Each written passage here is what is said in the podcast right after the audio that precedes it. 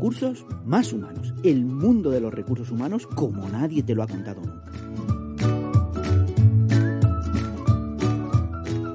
Capítulo 8.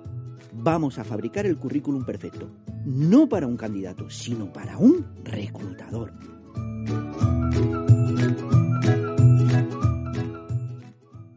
Hola a todos y a todas horas. Me llamo Gregorio López, soy el autor del podcast Más Recursos Más Humanos. Lo habéis escuchado bien. En este capítulo vamos a seguir hablando de la herramienta más eficaz y la más utilizada hoy en día para buscar trabajo, nuestro currículum. Pero lo vamos a ver no desde el punto de vista de un candidato. Vamos a construir un currículum perfecto desde el punto de vista de un reclutador. Analizaremos en detalle qué pasos debemos seguir para hacer que nuestro currículum brille, para que nuestro currículum le encante al reclutador, a la persona a la que se lo enviamos, a nuestro cliente, que es quien decide si continuamos en el proceso de selección. Luego, volveremos a tener una sección para dar solución a todas aquellas preguntas que vosotros, mis oyentes, queréis hacerme. Hal, mi asistente personal, me ayudará en esta sección. Hal, por favor. La primera pregunta tiene que ver con cómo convivir en el trabajo con un enchufado. Desde este podcast siempre hemos recomendado la gestión del networking como una de las formas de encontrar trabajo más efectivas. Es lo que se conoce como el mercado oculto, las ofertas y puestos de trabajo que no se publican. Pues hoy vamos a ver esta realidad desde otro punto de vista, desde el punto de vista de que te ponen de compañero de trabajo a una persona que ha conseguido su empleo a través de sus contactos. Vamos, de un enchufado de toda la vida. ¿Qué hacer para salir con éxito de esta situación? La segunda cuestión creo que solo te va a hacer ilusión a ti, amado líder. Trata sobre cuál es la característica más importante que debe tener una persona para ser reclutador, para trabajar como seleccionador. Gracias, Hal 9000. Muy buenas preguntas. Tú sabes, porque me encanta mi trabajo, que me hace mucha ilusión la segunda. Espero que mis respuestas ayuden a los oyentes. Así que si ya has llegado hasta aquí, no te vayas, acompáñanos.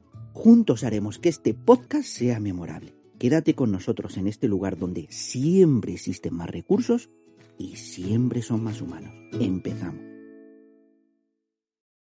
El éxito pasa siempre por gustarte a ti mismo, por gustarte lo que haces y por gustarte cómo lo haces. Las personas que en una entrevista de selección muestran que adoran, que veneran lo que hacen, que cada mañana se levantan con ganas de hacerlo, son las personas que serán seleccionadas. Si no te gustas a ti mismo, ¿cómo te espera gustar a los que te van a ofrecer un trabajo? Quiérete profesionalmente. Ya seas una directora general o el que hace las entrevistas de selección, eres un profesional cojonudo. Sal ahí fuera y díselo a todo el mundo.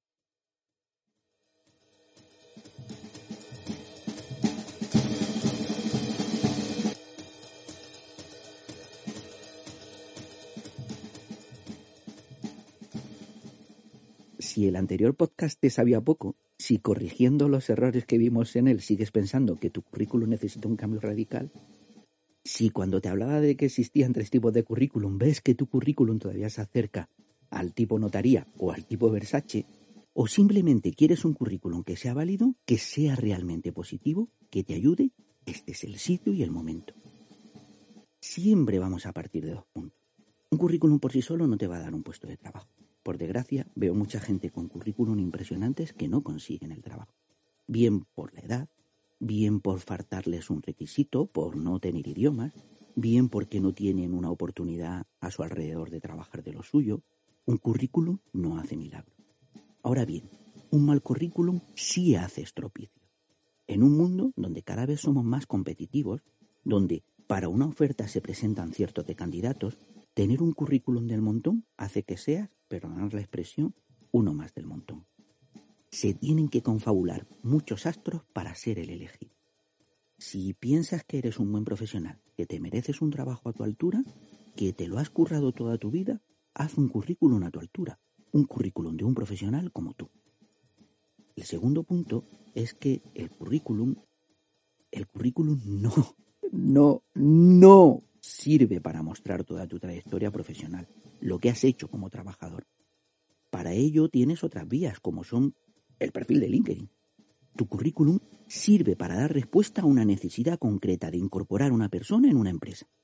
Bien porque se ha publicado esa necesidad en un anuncio, bien porque te lo han pedido o porque tú lo estás enviando de forma discrecional a las empresas, o más bien a las personas de esas empresas con las que te gustaría trabajar. Y no me cansaré de repetirlo.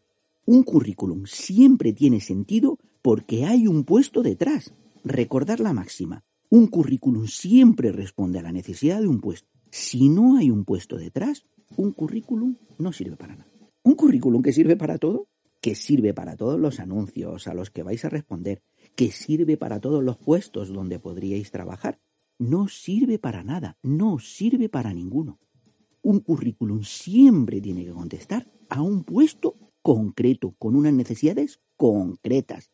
Y el currículum sirve para decir, oye, esto que estáis buscando, yo lo tengo. Por lo tanto, no existe el currículum maestro. No existe un currículum como si fuera una llave maestra que sirve para todos los puestos. Y como no sirve para todo, muchas personas juegan a la lotería envían el mismo currículum para todos los anuncios, para todos los puestos a los que pueden optar, con muy escasas posibilidades de ser el elegido, porque su currículum solamente va a servir para un puesto. Así que, si solo es cuestión de intentarlo muchas veces, si el secreto del éxito es llamar a mil puertas, pues adelante.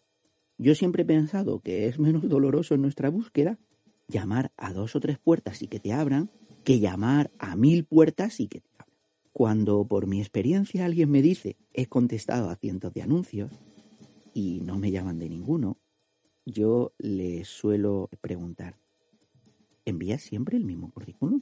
Pues claro que no te han llamado de ninguno, porque si en 100 anuncios existe alguno que se adecua a tu currículum, te llamarán. Y tu tasa de respuesta será el 1%. Y si necesitas participar en 6 o 7 entrevistas, que para que te hagan una oferta, pues necesitas contestar a 600 o 700 anuncios. Es cuestión de matemáticas, ¿no? Pues yo creo que no, que esa reflexión no es cierta. No necesitamos contestar a 600 o 700 anuncios. Que podemos hacer algo para aligerar esa travesía del desierto, que no es sano mentalmente contestar a 600 o 700 anuncios para optar a un puesto de trabajo. Así que vamos a ver qué podemos hacer para tener un currículum 10 que tenga todas las posibilidades del mundo, ¿vamos? Antes de ponernos manos a la obra, antes de empezar a diseñar, a llevar a la realidad las ideas que os voy a transmitir, voy a decirte dos consejos que me gustaría que siguieras en este podcast en concreto. Uno, coge papel y lápiz y mientras te voy contando, tú haz un esbozo, haz un diseño de lo que te cuento. Dibuja cómo quedaría tu currículum mientras escuchas el podcast. Haz un pequeño croquis de cómo sería tu currículum con lo que yo te voy contando. Si no te apetece o no puedes hacerlo, en la web Más Recursos Más Humanos tienes un post con mi currículum de las tres posibles formas. Un currículum tipo notaría, un currículum tipo Versace y un currículum tipo profesional que yo es el que utilizo en mi búsqueda de trabajo para responder a un anuncio concreto que también te adjunto. Esos tres currículum y todo lo que vamos a ver se pueden hacer sin muchas complicaciones en una web de diseño que se llama Canva. Es un programa de diseño con el que le pido a la gente que ayudo que haga su currículum. Si no lo conoces, pon en Google eh, Canva Curriculum, con V, Canva, como suena. Y aparecerá después de las webs promocionadas, de la web que le pagan dinero a Google para salir las primeras. Eh, creo que aparece la tercera. Os podéis hacer una cuenta gratuita y lo podéis descargar en PDF sin marcas de agua ni ninguna historia. Es muy fácil de utilizar su curva de aprendizaje es mínima. Si sabes utilizar PowerPoint es muy parecido a él y tiene más de mil plantillas de diseño. Aunque mi consejo es que las plantillas de diseño se utilizan como base para luego ir mejorando e ir cambiando con todo lo que yo voy a decir eh, desde aquí. Pero ya no empezáis desde cero. Para que os hagáis una idea, como os decía, es como una especie de PowerPoint like. Es un PowerPoint muy sencillo. En YouTube tenéis tutoriales de 10 minutos que te enseñan a utilizarlo de una forma muy sencilla. No tiene muchas opciones, pero tiene justo lo que necesitamos. En un par de eh, horas de trabajo, en el peor de los casos, tendrás un currículum 10 que podrás utilizarlo para adaptarlo en 15, 20, media hora a cada anuncio que contestes. Un poquito de esfuerzo te da la máxima rentabilidad. Eh, bueno, eh, como te decía, desde mi punto de vista existen tres tipos de currículum. Yo cuando eh, trabajo de reclutador, a mí me llegan tres tipos de currículum. El primero que me llega es el currículum tipo notaria. Son currículum donde el 99% son texto. Se han hecho con Word, el programa de Office, que, y por mi experiencia, suelen superar las mil palabras. Yo, que leo rápido, podría leer uno entre cuatro y seis minutos. Y os voy a ser sincero, cuando lo tengo en mis manos, lo leo en diagonal. Busco la información que necesito y leo, bueno, no leo, sobre todo si llevo leídos unos cuantos y me quedan muchos en el montón, no. Como os decía, se ha construido en Word, con una plantilla que se hizo hace 20 años. Lo digo bien, 20 años. La mayoría de las plantillas de currículum que aparecen en Word se hicieron para el Word 2000. La máxima expresión de su diseño son el uso de guiones, de líneas que separan los párrafos o de bordes alrededor de la página. Podemos cambiar la, tipografía, utilizar negritas, el subrayado, los guiones los podemos cambiar, poner estrellitas. Eso es lo máximo que podemos hacer con su diseño. Son currículum realizados, según mi experiencia, por alguien cuyos conocimientos informáticos son sobre todo el manejo del paquete Office. Son realizados por alguien cuyos conocimientos digitales no son muy grandes. Su construcción es complicada, porque lo más complejo de su construcción es el texto. Exige redactar mil o más palabras sobre la trayectoria profesional de alguien. Por ese motivo, cuando hay que cambiar este tipo de currículum, cuando hay que adaptarlos a, un anuncio, es muy complicado. A todos nos ha pasado, porque todos hemos tenido este tipo de currículum, bueno, todos los que tenemos ya cierta edad, nos ha pasado que cuando tenemos una experiencia nueva, y vamos a incluirla en el currículum, el currículum se descuadra. Si lo tenemos puesto en dos páginas, de pronto el currículum llega a las dos páginas y media. Y empezamos a jugar, porque todos lo hemos hecho, con el tamaño de letra, el interlineado, los bordes, para poder incluirla. Con lo cual, según vamos adquiriendo eh, eh, experiencia, lo que nos va pasando es que son cada vez más difíciles de leer. Las personas que tienen mucha experiencia en este tipo de currículum hacen currículum tipo notaría. Son un tostón leérselos completos, porque son muy complicados de leer. Cuanta más experiencia, las letras más pequeñas, hay más texto, se repiten los mismos párrafos, son muy complejos. Las fotos, eh, por ejemplo, que se utilizan en este tipo de currículum, por mi experiencia, son o fotos carnet o fotos recortadas de otras fotos. La gente que hace este tipo de currículum no se hace una foto es proceso para colgarla en el currículum, porque lo importante no es la imagen, no es el diseño, es el texto. Como muchos decía, tienen una foto de carnet eh, escaneada que adjuntan. Responden a un momento donde tener una foto profesional no estaba tan extendido como está hoy en día con el uso de las redes sociales. No tengo nada contra este tipo de currículum a muchos candidatos que me lo envían, eh, los acabo eh, llamando si el contenido del currículum coincide con lo que busco. Pero pienso que han perdido una oportunidad de ser diferentes, de ser mejores que el resto de currículum que tengo en el montón. Y me da que pensar que son candidatos que ante una situación de búsqueda de empleo, más que hacer un currículum nuevo, lo que han hecho ha sido desempolvar uno que hicieron hace 5, 10, 15 años y que por mucho que digan que tienen capacidad de trabajo y de esfuerzo, luego no lo demuestran en los hechos. Lo digo como lo pienso, lo siento así, es la verdad, es lo que pienso cuando veo este tipo de currículum. Luego hay otro tipo de currículum que son los que eh, un compañero mío les llama, les llamaba los tipo Versace. Y les llamaba así porque le enviaron uno que era como unas parras griegas, eh, con uvas y cada uva era un concepto, bueno, una pasada de currículum, pero muy poco efectivo. Son currículum todo visuales, donde incluso el texto es tratado como una parte del diseño. En este tipo de currículum se pone en marcha la creatividad o la plantilla de diseño que se utilice. En Canva también los tenéis. Los suelen hacer personas jóvenes que como no tienen contenido, no tienen eh, experiencias para poder llenar eh, dos páginas o se llevan muy mal con Word y eso de redactar, usan este tipo de currículum. Yo cuando los veo, lo primero que pienso es que son de perfiles muy junior.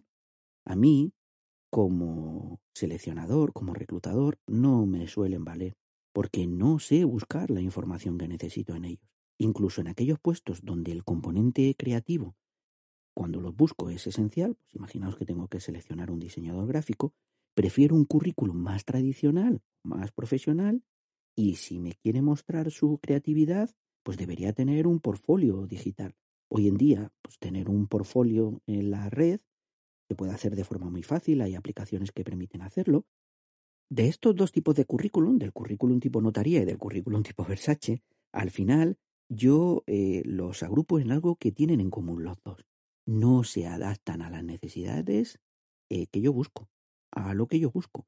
Unos porque lo tienen todo por escrito y cambiarlos, hacer una modificación para decir, oye, esto que está buscando es lo que yo tengo, hacer una modificación en ese tipo de currículum es un rollo.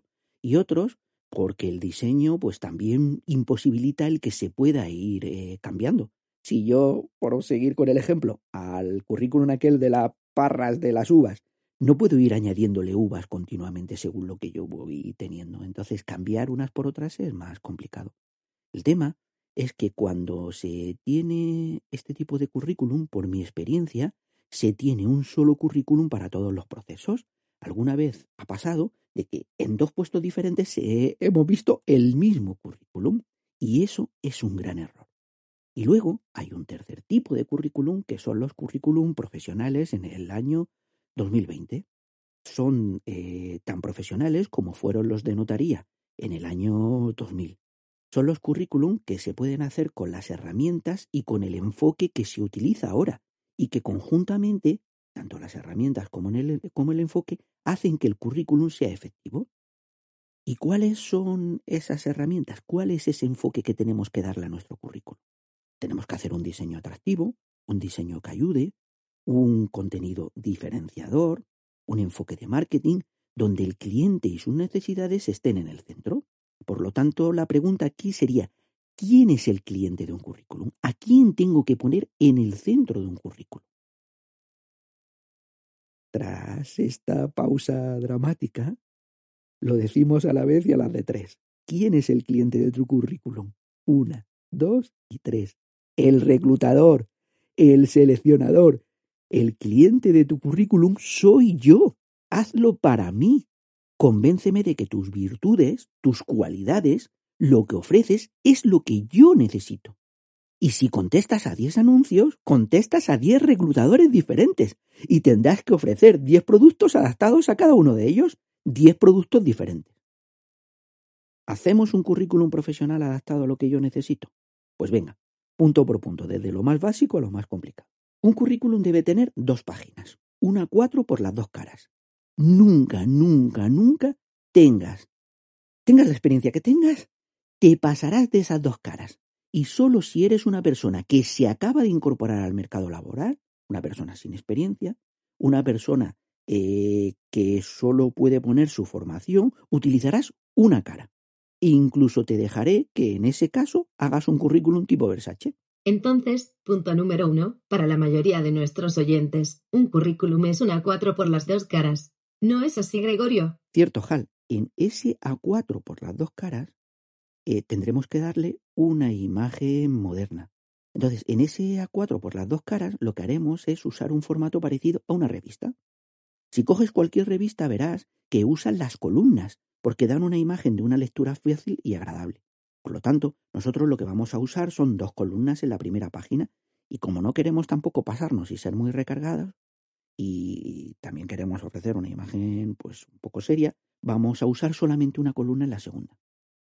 Para visualizar todo esto, piensa que eh, la cara de una 4 la vamos a dividir como en cuadrículas, ¿vale? Lo que vamos a hacer es un 3x3, tres cuadrículas de ancho y tres cuadrículas de alto, con lo cual salen nueve cuadrículas en todo el A4. Tres filas, tres columnas.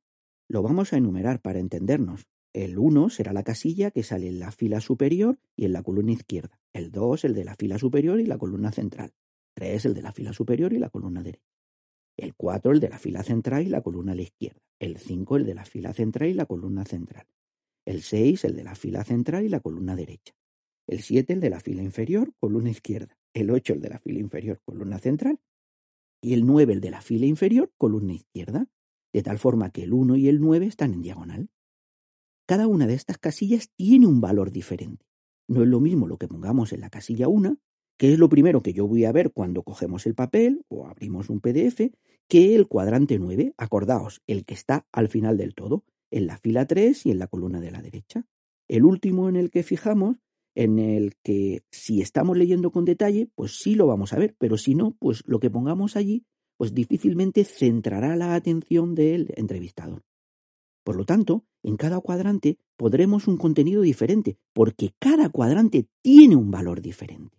Lo que estás diciendo es que vamos a pensar qué contenido mostrarle al entrevistador en función de su importancia. Que si quiero destacar un dato deberé ponerlo en un lugar prioritario. ¿No es así, amado líder? Ese es el truco, Hal. Esto es para la hoja delantera, donde debemos poner casi toda la información necesaria para ayudar a tomar una decisión al entrevistador, para poder ayudarme a mí a decidir si esa persona va a pasar a la entrevista o no.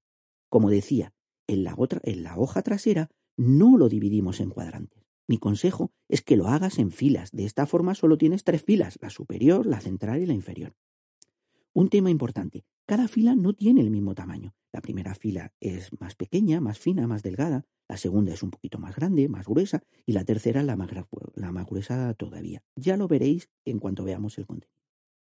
Os sigo recordando que si queréis verlo tenéis el ejemplo en la web, a recursosmashumanos.es, y que seguramente habré compartido ya este contenido en LinkedIn. Ok, hasta aquí. ¿Qué contenido debemos meter en cada cuadrante de la primera página? Empecemos por la fotografía.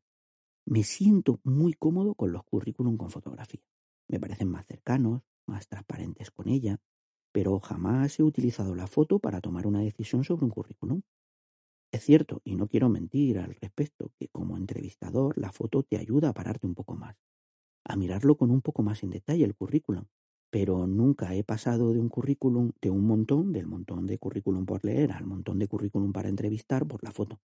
Pero sí que me he parado un poco más en el currículum cuando han tenido una foto agradable. Si tú, eh, querido oyente, te sientes cómodo con tu foto y crees que es una ventaja competitiva, ponlo en el cuadrante 1, en el cuadrante donde más va a lucir, donde el reclutador primero va a mirar.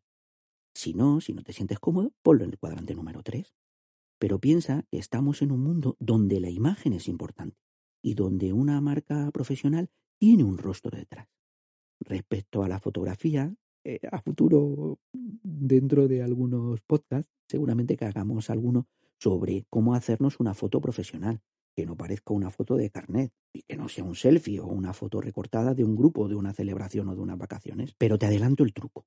Haz una foto como si te la hicieras en el momento en el que yo te llamo para hacer la entrevista a mi despacho. Con esa ropa, con esa expresión, con esa sonrisa, con ese fondo profesional. Y ese truco vale para todo. Si eres vendedor, hazte una foto con la expresión de cuando un cliente te compra. Si eres un abogado, cuando un cliente te dice enhorabuena, has conseguido lo que yo quería. Si eres médico, cuando das un diagnóstico positivo. Si eres un seleccionador, cuando le dices a un candidato tú has sido la persona elegida. Esa es la expresión, esa es la forma, esa es la ropa que tienes que tener en la foto. Ese es el fondo que tienes que tener detrás. Una foto profesional es aquella en la que muestras tu imagen profesional más agradable, más positiva. Entonces, aunque no vamos a hablar en este podcast de cómo tener una foto profesional, en el currículum deberíamos ponerla en el primero o en el tercer cuadrante. Así es, Hal. No tienes que llenar todo el cuadrante, pero el sitio para ponerla es allí.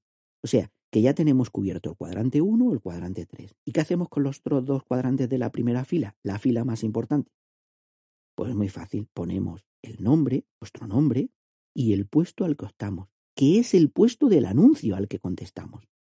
Y de esta forma ya empezamos a adaptar el currículum, a decirle al reclutador que hemos realizado el currículum para él, para su necesidad, para lo que él necesita. Si tú estás buscando vendedores de automóvil, el, candidato te está contestando en su currículum como vendedores de automóvil. Si el seleccionador está buscando mm, técnicos de selección eh, con mm, LinkedIn Recruiter, yo en mi currículum pongo técnico de selección con LinkedIn Recruiter.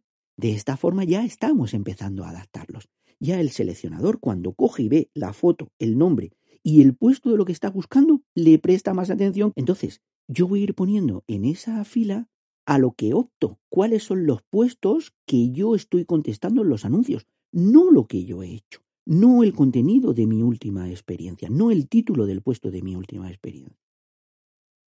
Si, por ejemplo, piden en un anuncio un gestor de felicidad, eh, laboral que se pusieron muy eh, de moda y viendo el contenido, pues, pues un gestor es lo que yo he hecho como gestor de proyectos de recursos humanos, pues no pongo en mi currículum Gregorio López Mérida gestor de proyectos de recursos humanos, pongo gestor de felicidad laboral. Aunque yo no haya sido nunca gestor de felicidad laboral, pero estoy contestando a ese anuncio, por lo tanto pongo el título del anuncio. Y así hago que el reclutador centre su atención, porque estamos hablando ya en un lenguaje de lo que él necesita. Así pues, que me enrollo. Básico. Es el nombre del puesto que buscan, no el nombre del puesto que tú has tenido. Usa los términos que usa el cliente. El nombre en una línea y el nombre del puesto debajo. Así pues, en los tres cuadrantes de la fila superior tendrás, si has puesto la foto en el cuadrante 1, pues tu nombre y el puesto al que optas en el cuadrante 2 y 3. Si has puesto la foto en el cuadrante 3, pues tu nombre y el puesto que optas en el cuadrante 1 y 2. Visualmente los puedes rodear con un marco, con un fondo, ponerle un color debajo, según el modelo de Canva que te guste. Ya tenemos el encabezado, tu nombre y tu foto, tu identidad y el puesto al que optas.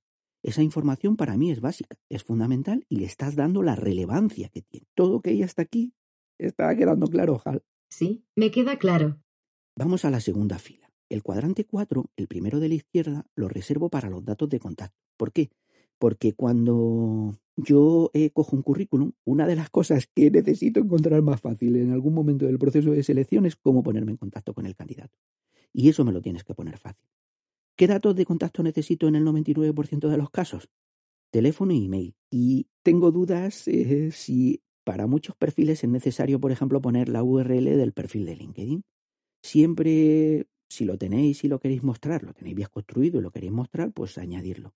Incluso LinkedIn te da la posibilidad de poder adjuntar un código BIDI, lo veréis en mi currículum, para poder hacer a través de él eh, de una forma fácil con un dispositivo móvil y que está muy chulo. Pero si no tenéis un perfil de LinkedIn en condiciones o no lo queréis mostrar, pues entonces con el teléfono y con la dirección de email es suficiente. Si en el anuncio te piden, te pido otros datos, los incluyes. Pero yo no suelo ser muy partidario de poner, eh, por ejemplo, la dirección o a no ser que os lo pidan, claro, pero de poner el estado civil, de poner, mmm, no sé, el 99% de los casos con el teléfono y la dirección son suficientes. Además, nosotros también desde un punto de vista estético, si vamos aligerando el currículum y le vamos quitando eh, contenido, ¿vale? No da la sensación de ser un currículum mazacote, un currículum difícil de leer. El currículum debe respirar es mejor omitir cierta información que no se pide o que no es necesaria meterla y que hace que todo esté apelmazado. En caso de duda, menos es más. Por lo tanto, en el cuadrante 4 pondría los datos de contacto. Y los datos de contacto en el 99% de las veces son el teléfono y la dirección de email. Muy bien, cuadrante cuarto para los datos de contacto y por definición solo pondremos el teléfono y el email. Solo añadiremos el perfil de LinkedIn si lo tenemos bien construido. Así es HAL y en ese orden. Yo siempre voy a utilizar el teléfono para ponerme en contacto con los candidatos y algunas veces que algunos clientes me piden el email para enviar información, cómo llegar a sus oficinas o, bueno, eh, información que le quieren enviar a los candidatos. Eh, si luego tuvierais otra información, como por ejemplo, pues en mi caso tengo una web, pues oye, pues me gusta meterla, pues la podéis añadir, no pasa nada. Poco hay que ser talibán en este tipo de cosas, pero ya sabéis, el consejo siempre es que menos es más. ¿Continuamos? A mí me gustan siempre los currículum con un bloque de objetivo profesional, que debería estar en el cuadrante 5 o 6. El bloque de objetivo profesional estaría justo debajo de vuestro nombre y el puesto al que optáis. ¿Vale? ¿Qué es eso del objetivo profesional? El objetivo profesional es un resumen de los requisitos del puesto que el candidato cumple. Por ejemplo, imaginaos que yo contesto a un anuncio de responsable de selección, eh, un anuncio que también podéis ver en la web, ¿vale? Porque siempre que haya un currículum tiene que haber un anuncio detrás. Pues en ese bloque, después de leer el anuncio y con lo que yo tengo, yo podría poner algo así. Mi objetivo profesional pasa por dirigir el área de selección de una consultora. Para ello ofrezco mi licenciatura en psicología y una experiencia en selección superior a los 10 años. Además, como coordinador internacional, he diseñado e implementado políticas de selección en diferentes países. Tengo conocimientos avanzados de recruiter en LinkedIn y un nivel de inglés B22. ¿Vale? Eso es todo lo que yo ofrezco para cumplir los requisitos que el reclutador está pidiendo. En una sola frase le estoy haciendo un resumen de todo lo que yo tengo, que él está buscando y por lo que me debería eh, buscar. Por lo tanto, debe ser claro, conciso, transparente, debe explicar en una frase, dos, tres, no más, por qué tú, por qué tú eres el idóneo, qué piden que tú tienes, por qué el puesto es para ti. Esto Después de vuestro nombre, puesto justo debajo, en un sitio de relevancia, es un resumen de lo que necesita encontrar el reclutador, el seleccionador. Y se lo estamos poniendo fácil. Lo que le estamos diciendo en un párrafo es, de todo lo que tú buscas, yo tengo esto. Yo soy la persona que tienes que llamar. Este párrafo suele hacer que este currículum se ponga en el montón, en el grupo de los de continuar en el proceso, o que lo lea más en detalle, que el reclutador se pare en este currículum para ver, oye, si todo lo que está diciendo en este párrafo luego lo tiene, la experiencia, la formación, las cualidades, bueno, todo el contenido detrás. Pero sería ponérselo fácil al reclutador. Seguimos, Hal. Fila 2. Datos de contacto y objetivo profesional. Como utilizamos tres cuadrantes, un cuadrante para los datos de contacto, el número 4, el del centro a la izquierda, y los otros dos cuadrantes, el de la fila central en el medio y el de la fila central a la derecha para el objetivo profesional. Hasta que cuadra. ¿Lo veis? Ojalá los currículum que recibo me lo pusieran tan fácil, estuvieran tan pensados en mí, en mi trabajo, tan pensados en lo que yo hago como reclutador. Sí, me está quedando claro hasta aquí. Lo que quieres es trabajar poco. Haré como si no he escuchado esto último. Y luego está la fila 3 de la primera página, cuando se diseña un currículum, como os decía, la fila 1 pues, suele ser más delgada, el tamaño lo da el tamaño de la foto.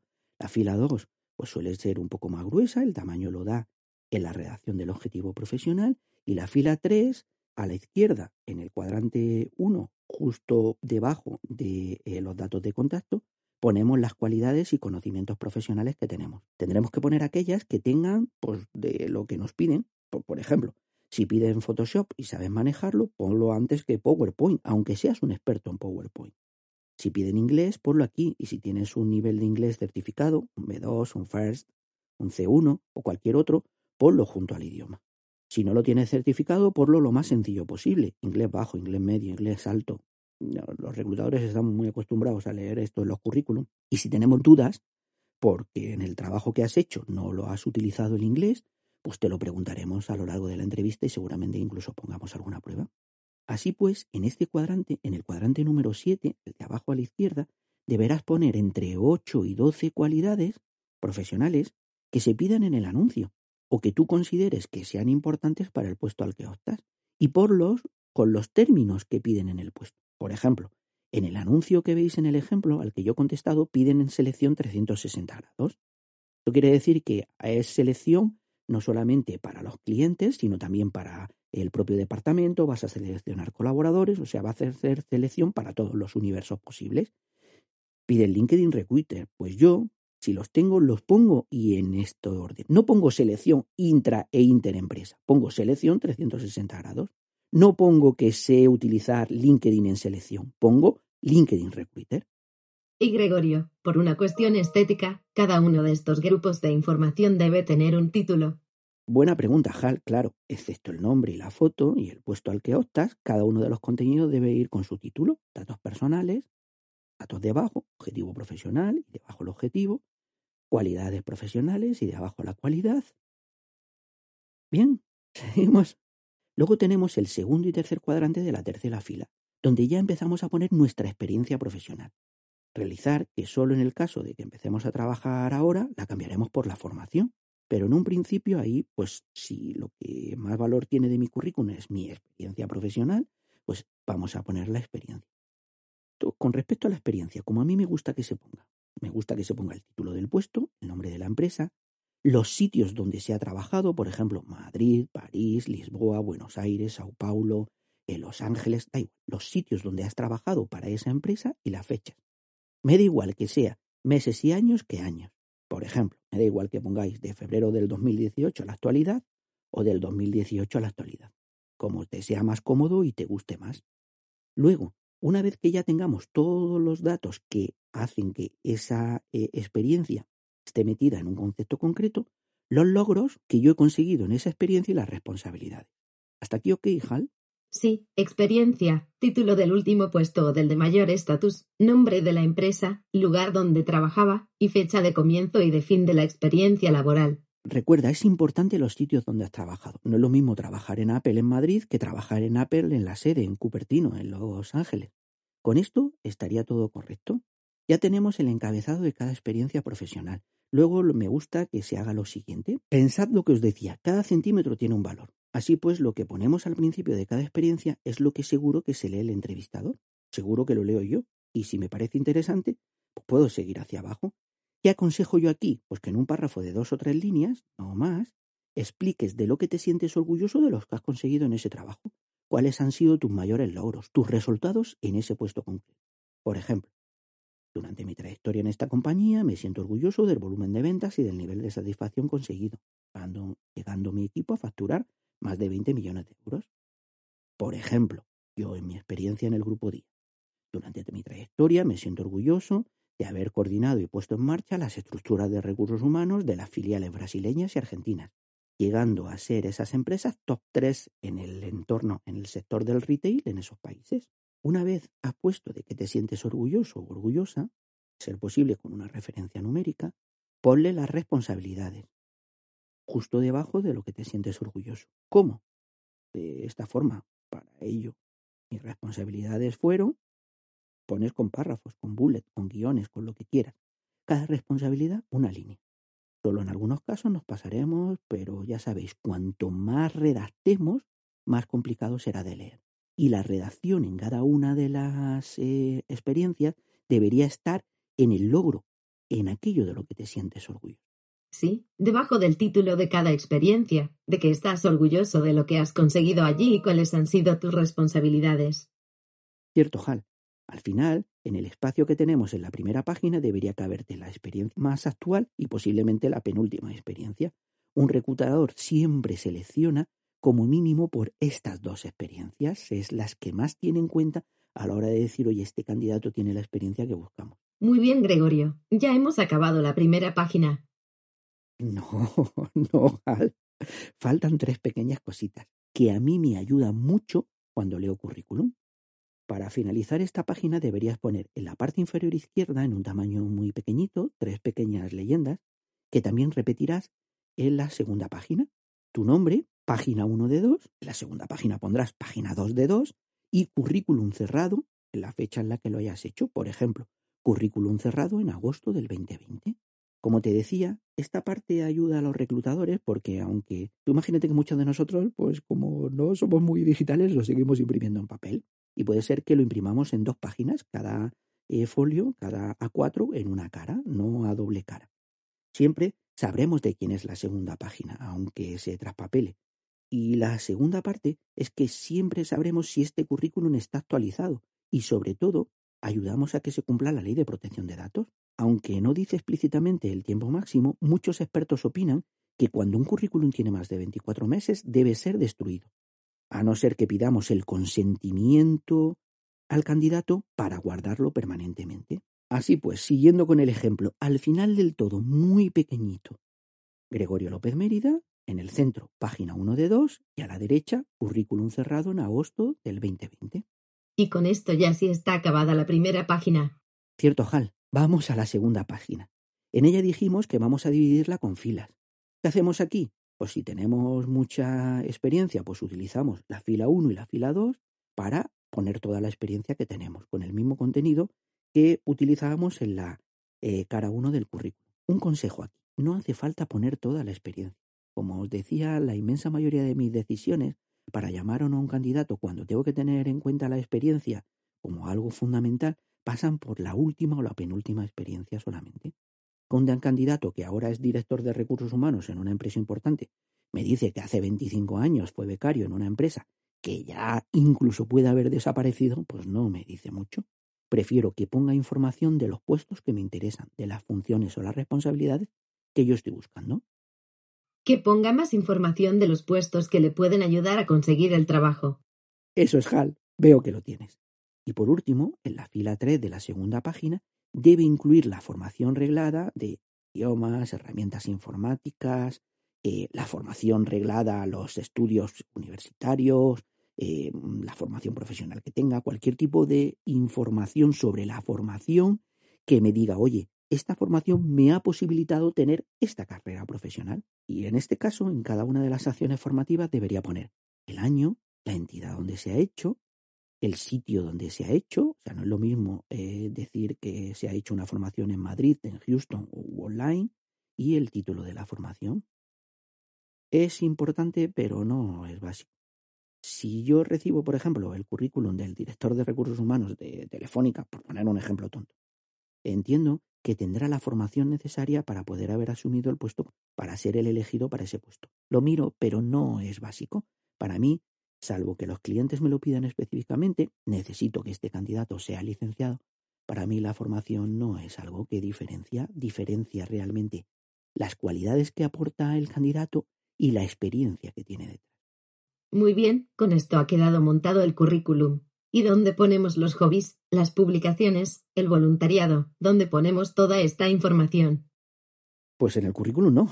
Ponlo en LinkedIn. A mí el currículum, ese tipo de información no me suele aportar mucho y quita espacio a aquella información que eh, sí que me interesa. Si en algún caso, pues algún cliente me lo pidiera, pues lo buscaría en LinkedIn o llamaría al candidato y se lo pediría. Pero recuerda el truco, si piensas que me ayuda, pues ponla, pero si no, pues no la pongas. Por ejemplo, yo soy voluntario en la Cruz Roja. Si opto a un puesto en la Cruz Roja, pues entonces sí que pondría un apartado de voluntariado y pondría en letra grande y fuerte, oye, voluntario de la Cruz Roja. Y seguramente que lo pondría en las cualidades profesionales, en la primera página. Recordar, cada centímetro cuadrado es importante. Pon en cada uno de los sitios aquello que ayuda al reclutador a tomar una decisión. Respecto al contenido, a la redacción, a las palabras que utilizamos, cada currículum es un mundo. Mi consejo es que muchos hemos tenido un currículum tipo notaría, con todo letra. Lo que tendremos que hacer es pasar ese contenido, quitando todo aquello que no tiene que ver con el anuncio, a este tipo de currículum más visual y donde está pensado qué meter en cada sitio del currículum. Intenta añadir verbos de acción y escoger los mejores adjetivos, pero sin volverte loco. He leído currículum que ponía diseñé, gestioné, acompañé y evalué a un equipo. Pues chico, mal, pon dirigir y con eso pues eh, ganamos espacio y acabamos antes. El objetivo al final es hacer un currículum amable de leer, un currículum donde las letras no cubran todo el espacio, donde se vea el color del fondo del currículum. No existe una norma, pero vosotros sabéis si un currículum está bien o mal construido, si vuestro currículum está bien o mal escrito. Si tenéis falta de ortografía, si en unos párrafos ponéis los verbos en infinitivo y en otros los ponéis en primera persona, de eh, presente y en otros los ponéis en el pasado, diseñar, diseño, yo diseñé, mm, no existen normas. Pero mi consejo es que debe ser coherente. Si uso verbos en infinitivo, debes usarlos en todo el currículum. Usa el pasado para las experiencias pasadas, usa el presente para las experiencias que tienes ahora mismo. Eh, segundo punto importante, en muchos sitios habéis escuchado sobre las palabras claves y todo esto. Las palabras claves son los términos que se utilizan para decidir si un currículum es adecuado o no cuando los lee una máquina. En este caso, las palabras claves siempre van a aparecer en el anuncio. Y si vosotros habéis utilizado el anuncio para montar el contenido de vuestro currículum, las palabras clave van a estar incluidas. por ejemplo, si yo utilizo un ATS para ayudarme en una búsqueda de un puesto de trabajo, eh, de un reclutador, en nuestro currículum debería aparecer varias veces esa palabra. Así pues, en nuestro currículum debería aparecer varias veces pues, el puesto y los términos que aparecen en el anuncio. ¿Qué pasa cuando optamos a un puesto de una responsabilidad superior? Pues que podemos indicarlo en nuestra descripción. Por ejemplo, si yo soy un técnico de selección y quiero ser director de selección, puedo poner como técnico de selección, dependiendo del director de selección, he logrado, aunque mi puesto era de técnico de selección, asumir las responsabilidades de un director de selección durante el periodo. De esta forma, aparece en el contenido. Y si nuestro currículum lo lee la máquina, lo lee una ATS, que ahora ya están tan de moda, va a encontrar esa información y lo va a poner en el montón de currículum que va a enseñar al reclutador. Además del título del puesto al que optas, deberás incluir, como te contaba, aquellos términos que aparecen en el anuncio y cómo están redactados todas las veces que puedas. Piensa que si al final estás contestando a un anuncio y la empresa utiliza ese tipo de software, ATS, eh, para cribar candidatos, van a utilizar estos términos para decir quién continúa y por lo tanto ya pasa a un entrevistador o van a decir quién es descartado. Así pues, junto con el nombre del puesto, tengo que incluir en mi currículum todas las cualidades profesionales, conocimientos y habilidades que tengo, especialmente las tecnologías que conozco y que sabes que usan esas empresas. Claro, Hal, el hecho de saber Adobe Captivate, que es el software para desarrollar contenidos y learning de Adobe, a mí en concreto me ha diferenciado del resto y me ha abierto pues algunas puertas. Pero no lo tengo que poner obligatoriamente en el currículum. Si piden PowerPoint en el anuncio, pues pondré PowerPoint. Y si me parece interesante que sepan que yo tengo Adobe Captivate, lo pondré pero más abajo. Y si veo que el contenido queda muy comprimido, muy mazocote, muy aplemazado, pues entonces, con todo el dolor de mi corazón, no pondré que sea Adobe Captivate. Y otro punto más. Hasta ahora habéis visto que nunca he hablado de la veracidad de la información. Para mí, para un reclutador, una información no es verdad o mentira. Es comprobable, es demostrable o no es demostrable.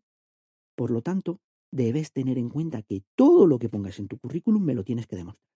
Si dices que has vendido 20 millones, yo en una entrevista te podría preguntar a qué clientes de tu portfolio cuál era el producto que más vendía y cuánto vendía.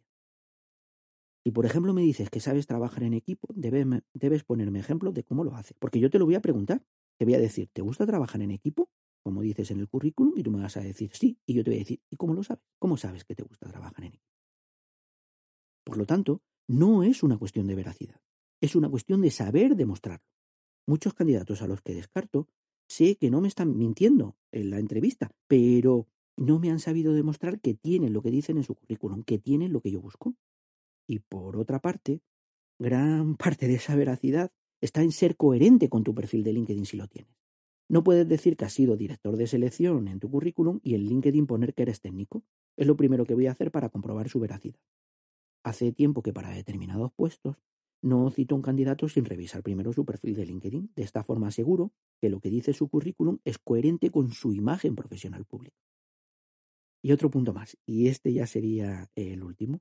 Al igual que con las palabras claves, mucho, mucha gente trabaja las tipografías, los tamaños, las paletas de colores. Recuerda siempre la máxima, menos es más. Tipografías diferentes, dos, una para los títulos y otra para el contenido.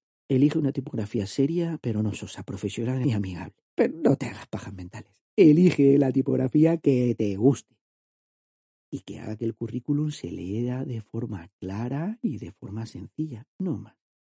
Negritas. Solo los títulos y las palabras claves que quieres destacar. Como es para destacar, úsalas con moderación. Una palabra en negrita destaca mucho más que un párrafo en negrita. Colores, igual. Aquí existe un pequeño truco. Si contestas a un anuncio de una empresa, fíjate en su logo y en sus colores corporativos. Si escribo un currículum para Ferrari, pues no escribo con el gris de Mercedes eh, de fondo. Al igual que las líneas divisorias. La mejor línea divisoria es un espacio en blanco. Si necesitas líneas para separar contenidos, es que tienes muchos contenidos, revísalo. Sencillez y un poco de... Y este es un currículum construido de una forma profesional. Parece muy complejo, pero es una tarde de trabajo. Un par de horas y luego 15 minutos de adaptación a cada puesto que respondas. 15 minutos de revisión y actualización, si en relación con el puesto que pidan son suficientes. A las personas que les ayudo siempre les digo, es mejor 15 minutos para adaptar tu currículum a un anuncio que 15 minutos para mandar masivamente el mismo currículum a todo el anuncio que se mueva. Así pues, siempre ten un currículum base que modificarás para cada anuncio.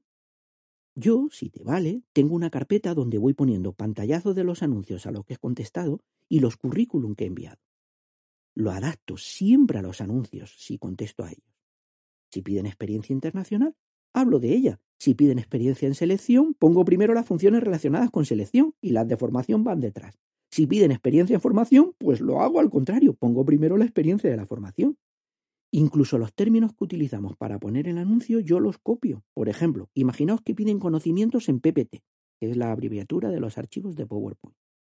Pues yo no pongo mm, que tengo conocimientos de PowerPoint, lo pongo así, pongo PPT avanzado.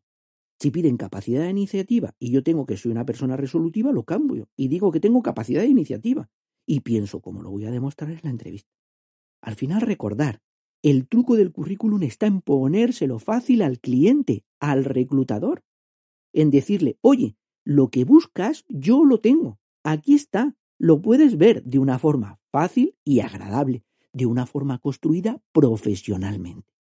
Y claro, alguien podría pensar, vale, esto que me has dicho está muy bien, yo tengo anuncios, voy contestando, lo voy adaptando, pero ¿qué pasa cuando yo no contesto un anuncio?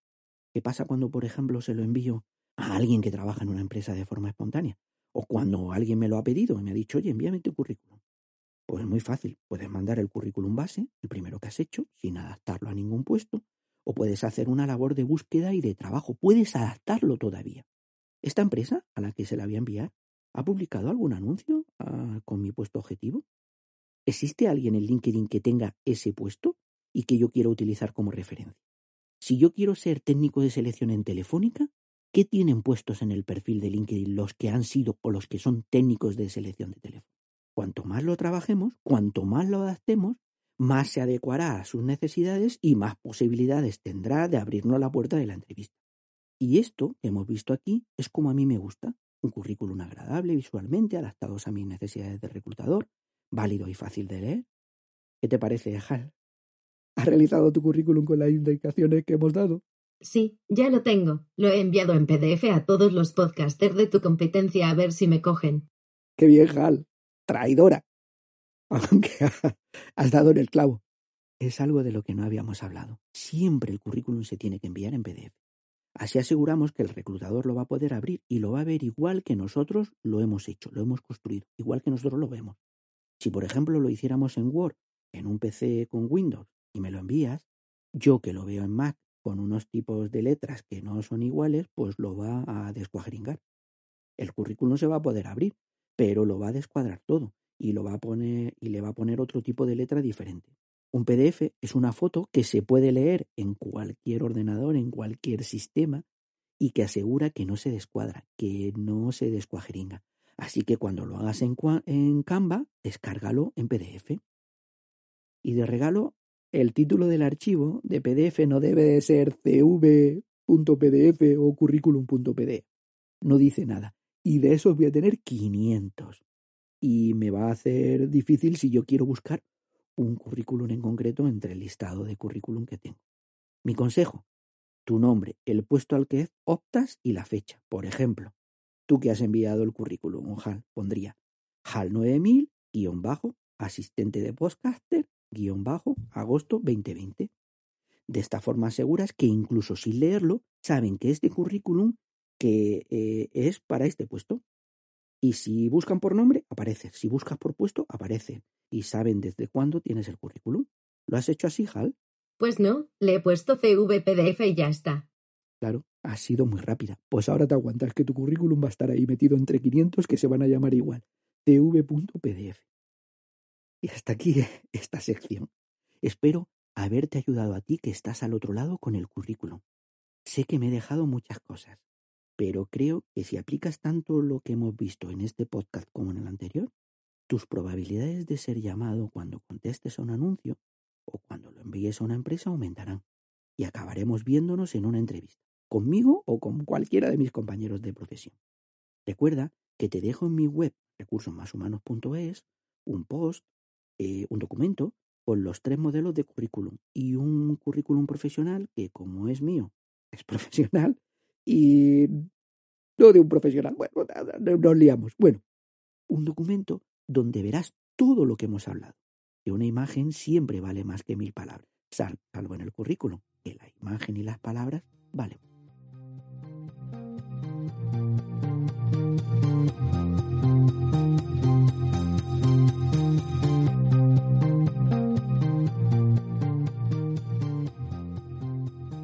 Vamos a empezar con la sección donde vuestras preguntas, vuestras inquietudes son las protagonistas.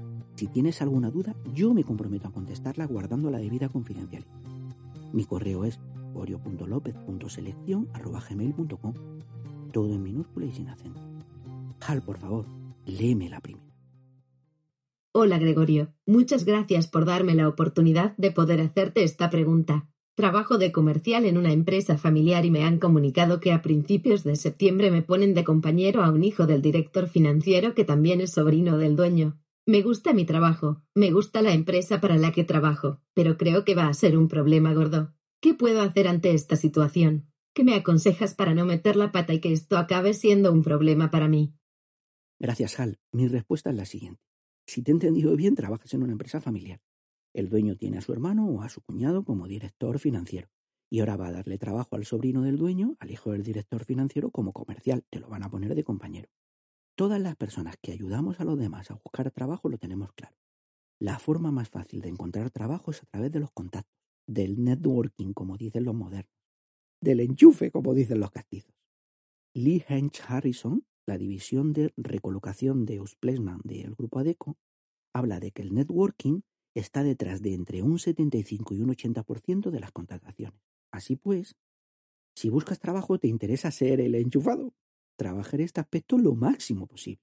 Pero ¿qué pasa cuando lo ves desde el otro punto de vista? Cuando te ponen un enchufado como compañero de trabajo.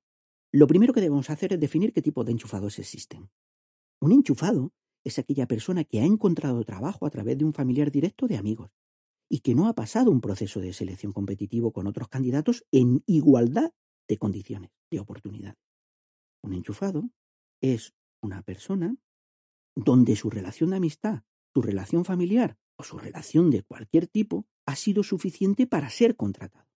Luego están los recomendados, que son personas que se enteran de una vacante por un contacto o un familiar y que pasan un proceso de selección competitivo con otros candidatos en casi igualdad de condiciones.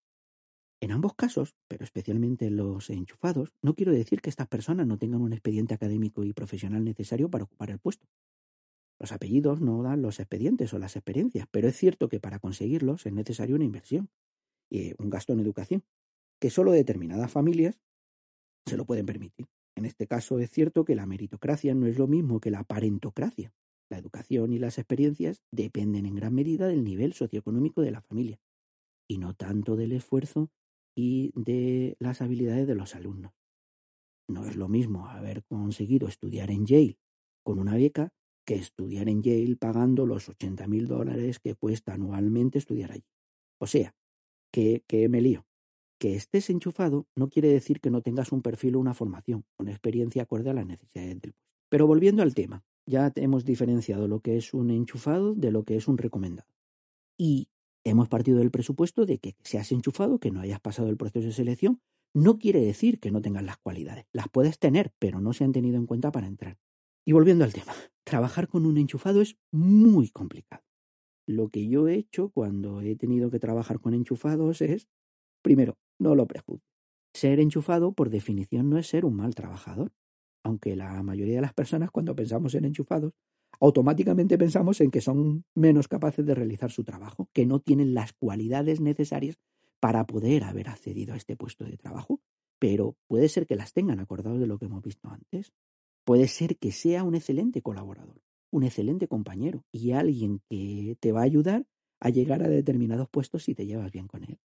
Por lo tanto, primer consejo, no lo prejuzgues se ha hecho un experimento que realizaron en la Universidad de Butler, es una universidad de, Indianápolis, y eh, lo que se le presentaron a los sujetos son tres currículum para un puesto concreto.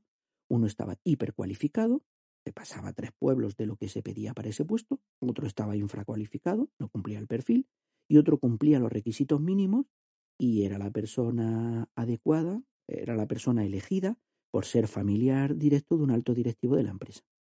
Luego se le pedía, después de darle toda esta información, que se imaginaran a esas personas y que las describieran escogiendo una serie de adjetivos de una lista. En esa lista había adjetivos positivos y negativos. La persona peor valorada, con los adjetivos más negativos, era la persona elegida, la persona referenciada. Y cuando se le preguntaba el motivo por el que había eh, sido elegida, se obviaba el que cumplía el perfil y se hablaba solamente de su relación con el directivo. Eso pasaba tanto si el candidato era hombre como mujer, si era junior como era senior. Por lo tanto, nuestra tendencia va a ser verlos como poco preparados, como poco capaces, y por lo tanto el clima y la acogida que de forma natural le vamos a dar va a ser muy negativo. cuando puede ser que no sea así. Un enchufado puede ser que tenga un perfil profesional muy bueno. Por lo tanto, no lo prejuzgue. Segundo consejo. Ten cuidado con lo que dices desde el minuto uno. Los problemas hacia tu persona suelen empezar por cuestiones de confidencialidad y de tener a alguien en el equipo que va a contar lo que pasa. Debes ser precavido, cauto y prudente, pero no con esta, sino con todas las incorporaciones. En esta en concreto has tenido la suerte de saber que este compañero es un enchufado, que su familia es parte de la dirección. Pero en otras situaciones puede ser que no lo sepas, así que sé prudente con lo que dices y haces sobre todo al principio. Piensa que su padre, el director financiero, eh, o su tío, el dueño, le preguntarán qué tal su incorporación y esta persona contará todo lo que ve y todo lo que oye. Tercer consejo. Si el enchufado, una vez pasado el tiempo, demuestra que no es válido y efectivo en su puesto de trabajo, si es un generador de conflictos profesionales en el equipo, si su relación con la dirección enturbia el ambiente y genera agravios comparativos, tanto en el esfuerzo que se le pide como en las repercusiones laborales, salarios, ascensos, formación, permisos que recibe, si se convierte en un trabajador tóxico, con el añadido de que tiene la protección de su padrino y de su padre, puedes hacer dos cosas. Uno, hacer piña con el resto de compañeros y tratar de reconducir al enchufado que moleste lo menos posible. Desde mi punto de vista, aunque lo puedes intentar, esto es imposible, es una entelequia. No lo he visto nunca en mis más de 20 años de experiencia profesional. Además, en el caso de que surjan conflictos abiertos, tienes todas las de perder. Él siempre tendrá el comodín del enchufe y suele ser muy efectivo. Piensa en lo que hablamos. Puede ser que desde el punto de vista del perfil sea irreprochable, con lo que quedarás en que le tienes tirria por ser el hijo de, el sobrino de, y estaréis en contra de la familia y de la empresa. Y ese es un mal negocio. También puedes cambiarte de puesto dentro de la empresa o de empresa si puedes. Si no puedes, pues mi consejo es que esperes. Aprende a vivir con ello, asúmelo y que te afecte lo menos posible. Vivirás un poco, solo un poco más tranquilo. Por mi experiencia, un enchufado, al contrario un pelota, no se queda mucho tiempo en el puesto de trabajo. Suele subir profesionalmente, bien porque son buenos, bien porque son malos, y ya sabes, la patada hacia arriba, adorar la píldora funciona. Y salvo casos especiales, eso implica moverse de equipo, de dirección, de país. Así que posiblemente tu compañero acabará siendo director de algo, además de una forma rápida. Así que intenta aguantar, aguantar este tiempo, ya sabes, no prejuzgando. Y si la realidad te demuestra que es un mal eh, colaborador, un mal compañero, una persona tóxica, no enfrentándote a él. Siento no darte una mejor respuesta, pero es así. Cuando yo era el encargado de analizar el clima laboral, en los equipos que existía un enchufado, el nivel de implicación y de valoración de las políticas de la empresa del equipo era muy baja. El daño que hace en el equipo que una persona sea la beneficiada profesionalmente por la relación con la dirección era muy grande y la solución no era factible. No se podía cambiar ni al directivo ni al empleado. Y para finalizar, aunque esto no te toca a ti, no puedo olvidarme de la parte de recursos humanos. Es cierto que muchas empresas tienen o ponen en marcha programas de referencias, de recomendaciones, que no de enchufe de empleados. En mi antigua empresa le llamábamos programas de cooptación. La ventaja no es que solo reducían los costes de contratación, sino que en determinados lugares donde la mano de obra cualificada era muy escasa, eran una fuente de obtención de candidatos muy rentable y muy válida. ¿Qué puede hacer un departamento de recursos humanos para que se creen sistemas válidos de recomendación, que no de enchufe? Pues el primer punto es medir cómo funcionan sus fuentes de reclutamiento. Tanto en términos de candidato, pues el 30, 40, 50% de los candidatos han venido de recomendaciones, sino en los niveles de personas que recomiendan. Deberían estar representados todos los niveles de recomendación. No solamente deberían recomendar los directores, sino que todo el mundo de la empresa debería recomendar. Y el grado de efectividad de esos procesos. Si el 100% de los recomendados pasan los procesos, no son recomendados son enchufados. Sea que si al final de los candidatos nos quedamos con un tercio, de los recomendados también nos deberíamos quedar con un tercio. Segundo punto, definir bien las normas de relación y no saltárselas. Debemos definir quién puede entrar en la empresa, qué tipo de relaciones podemos permitir en la empresa, si vamos a permitir contratar familiares y cómo, si podemos dejar que haya familiares en la misma dirección, en la misma línea jerárquica, si tiene un jefe y un colaborador, además pueden ser familia o no, todo eso tiene que estar bien definido. Y aquí es muy importante definir qué pasa cuando nos enteramos tarde. ¿Qué pasa cuando nos enteramos de que existe una relación y ya ha pasado un periodo de prueba? Tercer punto. Lo fundamental de todo esto es que no se le puede dar a los candidatos recomendados un trato especial, porque si no pasarían de ser recomendados a ser enchufados. Los criterios de selección deben ser los mismos para todos. Deben participar en procesos de selección con personas de las otras. Cualquier desviación de este aspecto debe ser explicada.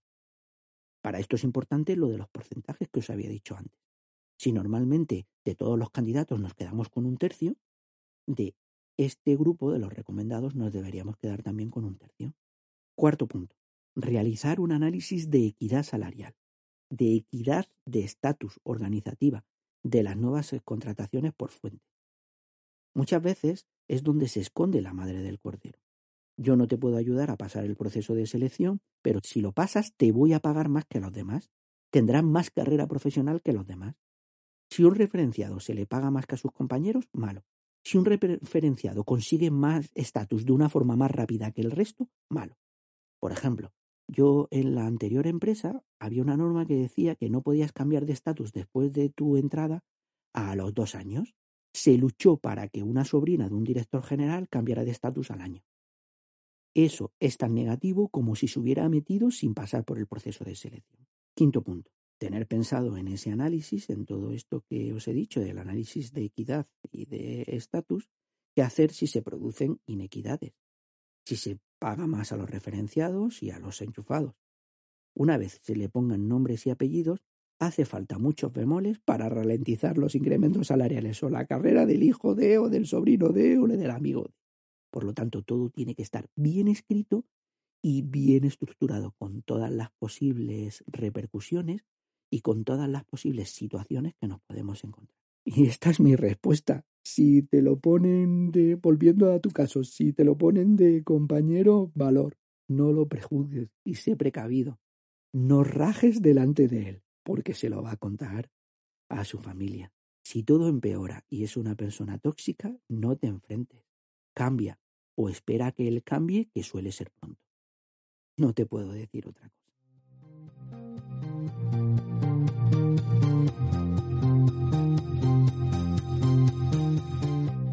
La segunda cuestión me ha llegado a través de LinkedIn. Hal, por favor. Ahora mismo líder insuperable. Mi pregunta es, si tuvieras que elegir una característica básica de un buen reclutador, ¿qué característica elegirías? Pues elegiría justo la que yo, justo la que yo no tengo. Ah, es broma, es broma. A principios del año leí un artículo de un tipo que se llamaba John Blastemica, Blastemica, un tipo que llegó a ser responsable de selección de Amazon, y que ahora ha montado una empresa de referencia de selección en Estados Unidos y que ayuda a diseñar las estrategias de selección de las mayores empresas americanas. Dice, este tipo dice que la competencia básica que debe tener un seleccionador es la curiosidad. Y yo no puedo estar más de acuerdo. Existen otras competencias críticas.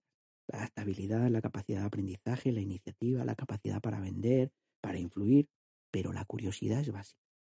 Y no solo hacia el candidato, un seleccionador debe ser curioso, debe ser cotilla, como diríamos en España, hacia su negocio y el negocio para el que selecciona. tú no puedes seleccionar de retail si no conoces cómo funciona el negocio del retail. Si el seleccionador no sabe qué hace la empresa para la que selecciona, si no conoce sus desafíos, a qué se enfrenta, cómo quiere crecer, qué problemas tiene, difícilmente hará un buen trabajo. También tiene que conocer a los equipos y especialmente a los jefes para los que selecciona.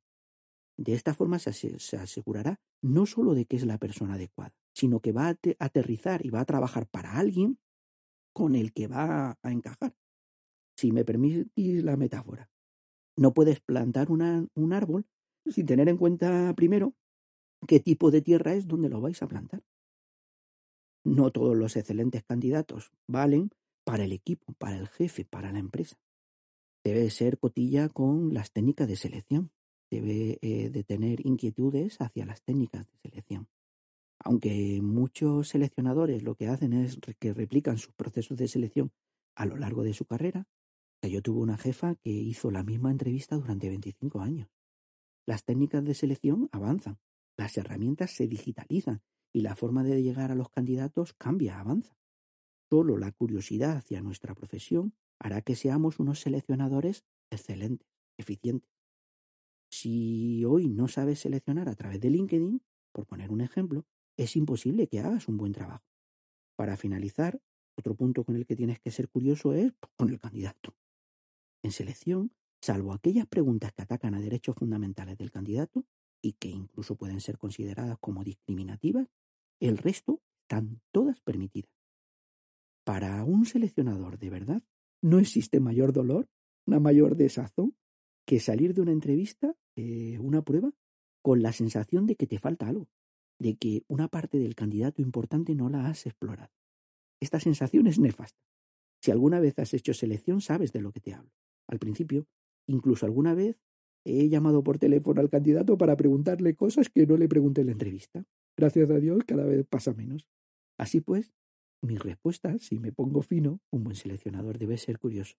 Si lo hablo en plata, un buen seleccionador debe ser un cotilla, pero un cotilla listo. No se deja llevar por el momento. Un buen listado de preguntas previas, de temas que deberías saber, tanto de la empresa para la que trabajas, de las personas para las clases de selección y de los candidatos. Yo tengo las mías y las guardo como un tesoro. Es lo que creo que me ayuda a hacer bien la selección. La curiosidad se lleva a las preguntas.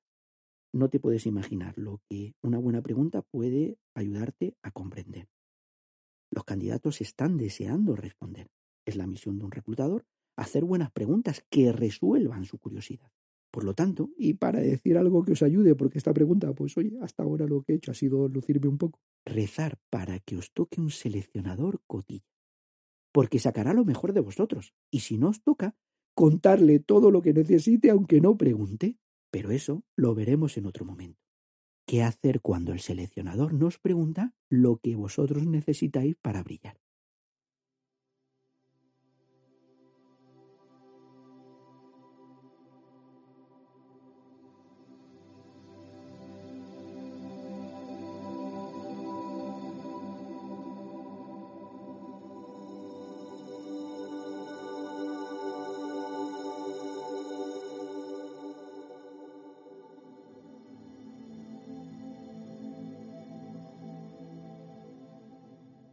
Y eso ha sido todo en este nuevo y largo capítulo. Muchas gracias por llegar hasta aquí, hasta el final. Para Hal, ¿verdad Hal? Y para mí ha sido un placer y un auténtico lujo. Gracias a las dos personas que me han hecho llegar sus dudas a través de las cuales he intentado dar un poco de luz sobre cómo funciona el mercado laboral, cómo funcionan las áreas de selección. Nuestro currículum va a ser perfecto va a ayudarnos a luchar para encontrar el trabajo que nos merecemos, el trabajo de nuestros sueños, incluso en esta situación tan complicada. Necesitamos brillar. Yo lo voy a hacer. Yo voy a hacer lo que haga falta, porque no puedo fallar, no nos podemos fallar. Gente como tú y como yo somos profesionales válidos y rentables. Somos un recurso muy humano. Un abrazo. Nos oímos por aquí y nos vemos en LinkedIn y en mi web.